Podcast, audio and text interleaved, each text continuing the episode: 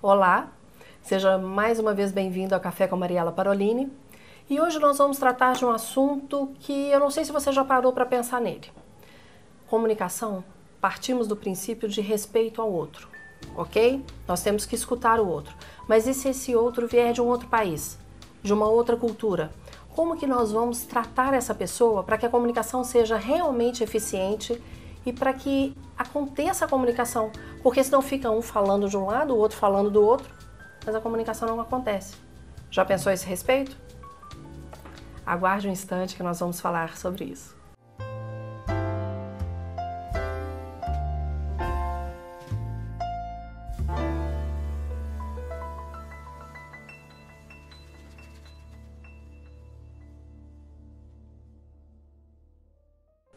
Vamos tomar um café? E hoje, para esse café, eu convidei a cônsul do Uruguai, Maria Rimena. Muito obrigada por ter vindo. Eu que agradeço, Mariela. A Maria Rimena ela está em Minas Gerais há dois anos. Dois anos, vai fazer em outubro. Dois anos aqui. E eu gostaria que você começasse dizendo um pouco a respeito dessa diferença do cônsul e do embaixador. O embaixador, cada país tem um uhum. naquele país. E o cônsul, como é? O embaixador, na realidade, ele representa um país ante outro país. Sim. Nosso embaixador, o embaixador Gustavo Vanério, a embaixada está em Brasília, na capital do país. Consulados, eles têm uma jurisdição. Então, no Brasil tem muitos. Eu sou cônsul só em Minas Gerais. Se eu for para a Bahia, eu sou turista, não sou cônsul. sou aqui que trabalho de cônsul. Nesses dois anos aqui em Minas Gerais, o que você sentiu de facilidade quando chegou aqui? Se nós pudermos falar com respeito à cultura? Qual foi a facilidade de chegar em Minas Gerais como cônsul do Uruguai e se adaptar à cultura mineira? Qual foi a facilidade?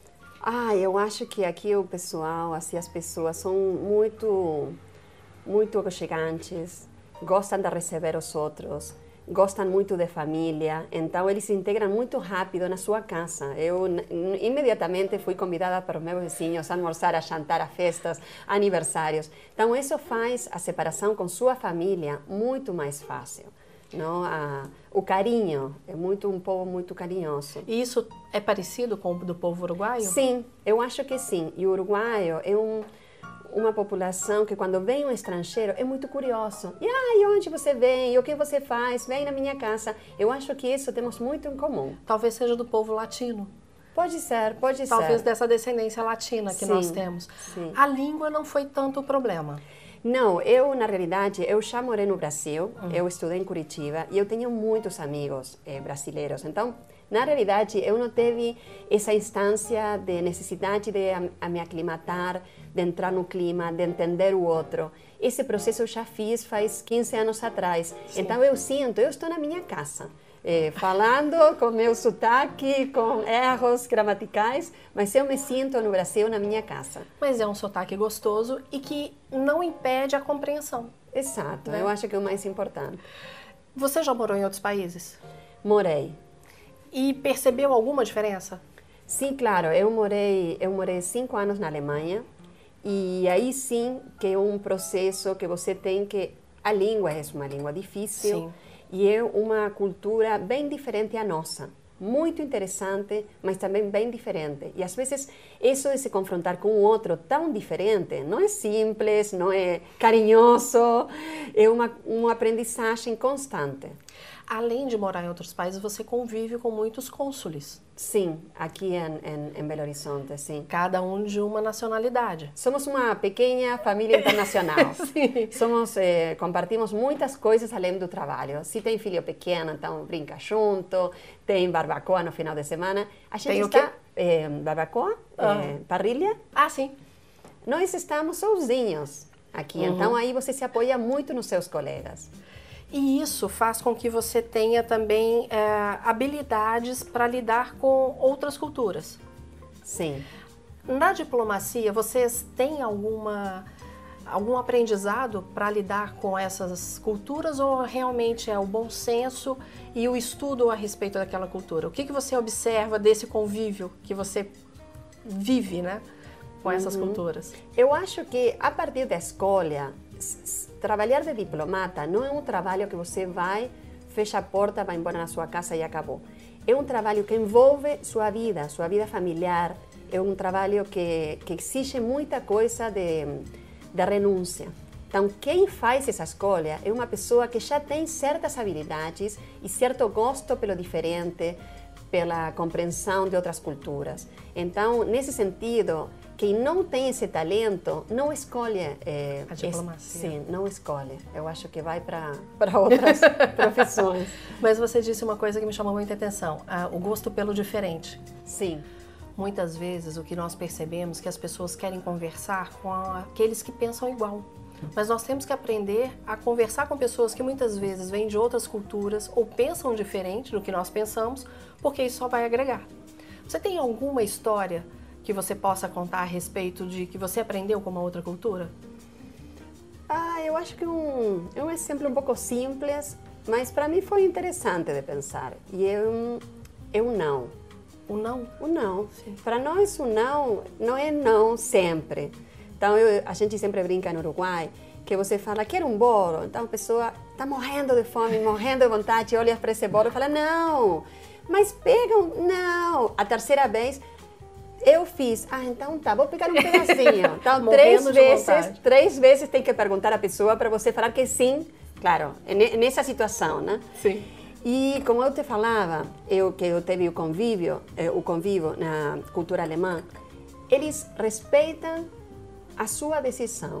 O não é um não. Então, se você pergunta para mim, quer um bolo? Eu falo que não. Você vai pegar para você o bolo, vai comer em frente de mim, porque eu falei que não. Você não precisa perguntar outra vez. Então, eu acho bem interessante eh, para nós refletir sobre também. Hum, para nós é muito difícil usar o não. Damos muitas voltas para não falar que não. E olha como é interessante isso na comunicação às vezes, se eu não souber isso a respeito da cultura, eu posso achar, nossa, que falta de educação é, dele. É, que grosso. Não me ofereceu de novo. e aí o, a outra pessoa pode pensar, nossa, fiz e ele não, é, a pessoa não quer. Ou eu falei que não, insistiu três vezes. Exatamente. Eu já falei que não e não quero. Né? Então, nós temos que aprender constantemente a ouvir o outro. E eu gosto de dizer que não é só ouvir o que as palavras dizem, nós temos que entender também o que o corpo fala, né? O que é a linguagem Sim. não verbal, uhum. para que a gente entenda. Muitas vezes, voltando à questão do alemão, o alemão ele tem uma prosódia, uma melodia muito dura. Uhum. Se nós não entendermos aquilo, às vezes podemos achar que, poxa, tá brigando comigo, tá falando bravo uhum. comigo. E não. Normal. É uhum. simples a, a, a, brincadeira, né? E você me dizia também o que a diplomacia te, te ensinou a respeito de alguns valores que são básicos. Eu queria muito que você falasse a respeito disso. Eu acho que, no sentido, não só na diplomacia, sino no confronto com outra cultura, o que nós estamos falando, para sair com sucesso desse confronto, para não sofrer, para tentar entender o outro, eu acho que, até que tinha comentado, três características teriam que ser fundamentais que a pessoa pensasse nisso. A primeira, a humildade. Oh de onde nós partimos não é o melhor lugar do mundo. A nossa cultura não é a melhor. Nós não somos os melhores. Então, o outro vai nos dar uma coisa. Mas como vamos saber do outro? Sendo curiosos. Através da curiosidade e através da empatia. Então, eu acho que se a gente ter na cabeça essas três coisas, vamos lidar muito melhor com o diferente. E nós comentávamos a esse respeito da curiosidade. Quando você vai a um país que você não conhece, qual é o primeiro lugar que você visita? Ixi, o supermercado, lógico. Supermercado ou uma farmácia, ou uma né? farmácia. Até para ver realmente como é aquele dia a dia ali, né? Como é a, comem, a cultura uhum. daquele povo, né? Humildade, qual seria o outro ponto? Curiosidade, Curiosidade e empatia. E a empatia. Porque se nós usarmos isso associado ao nosso bom senso, vamos conseguir lidar com as pessoas respeitando o que elas trazem de melhor, sabendo que sempre somos diferentes. Não quer dizer uhum. que um é melhor ou pior que o outro, somos diferentes. E isso vai fazer com que a gente só cresça e a nossa comunicação só se amplie. Aproveitando então que nós estamos conversando com a Consul Rimena a respeito de negociação, de respeito ao outro, respeito à cultura, eu gostaria que vocês vissem dois pequenos vídeos de pessoas ligadas à CPLP, que é a Confederação dos Países de Língua Portuguesa. Gilberto Lima, que é o seu vice-presidente, e Simone Santi, que é o italiano que hoje mora em Moçambique. O que, que eles dizem a respeito do que eles aprenderam sobre negociações internacionais, o respeito à outra cultura e como isso na comunicação é importante. Gilberto, eu gostaria que você falasse um pouco a respeito do que você observou na sua carreira, principalmente internacional, o quanto a comunicação influencia para que, as pessoas, para que gere negócios para os empresários. Bom, Mariela, em primeiro lugar, é um enorme privilégio poder me dirigir a você, a esse programa tão exitoso e a todo esse público que lhe acompanha nas redes sociais e aonde é transmitido o programa, né? Primeiro dizer que é um privilégio, uma oportunidade de tratar do assunto de comunicação uh, na minha área empresarial. Eu sou de uma carreira muito sugênere, que é a carreira do comércio exterior. Portanto, eu lido com as mais diferentes uh, questões que envolvem, os aspectos que envolvem as diferenças culturais numa relação de negócio. Se mesmo numa mesma cultura, digamos aqui no Brasil, a comunicação ela tem um grande impacto no resultado dos negócios no mundo empresarial, imagina isto ampliado no horizonte de países que a forma de pensar, os valores, as crenças, o conjunto envolvido nas relações é diferente. Né?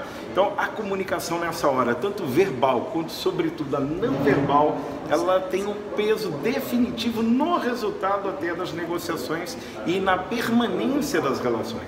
E acho que mesmo no negócio, mesmo na parte cultural, mesmo na parte de socialização, as maneiras de falar é muito importante. É, é comunicação, é básico, então é número um. E então, se você, é muito... é, nesses países todos, o que, que é comum? A maneira de olhar, a maneira de apertar as mãos, a maneira de se cumprimentar, o que, que você percebe, principalmente nos negócios, que faz a diferença? Bom, eu acho que os países de língua portuguesa, mas também Espanha, Itália, que são mais mediterrâneos do sul, latinos, tem uma grande coisa, que em tudo sempre tem um pouco de, digamos, de ser um pouco mais abrangente respeito àquilo que é o objetivo. Então, na maneira também de conversar, de conversar sobre assuntos pessoal, de cumprimentar, de uh, carinho, carinhosamente, é mais carinho.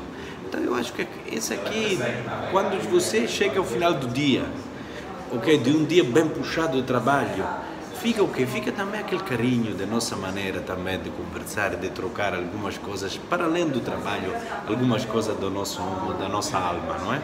Então eu acho que essa é a característica que é um filho que tem, tem todos bem ligados. Você já pensou nisso que eles disseram? Eles comentam a respeito da importância da comunicação não verbal num processo de negociação. Mas não é só numa negociação. Em qualquer momento em que você for comunicar, a importância que tem o seu gesto, o, o seu corpo, o seu tom de voz. Mas se isso for de uma pessoa de uma outra cultura, mais atenção ainda nós temos que ter a isso. Eu acho que vale a pena prestar atenção da próxima vez.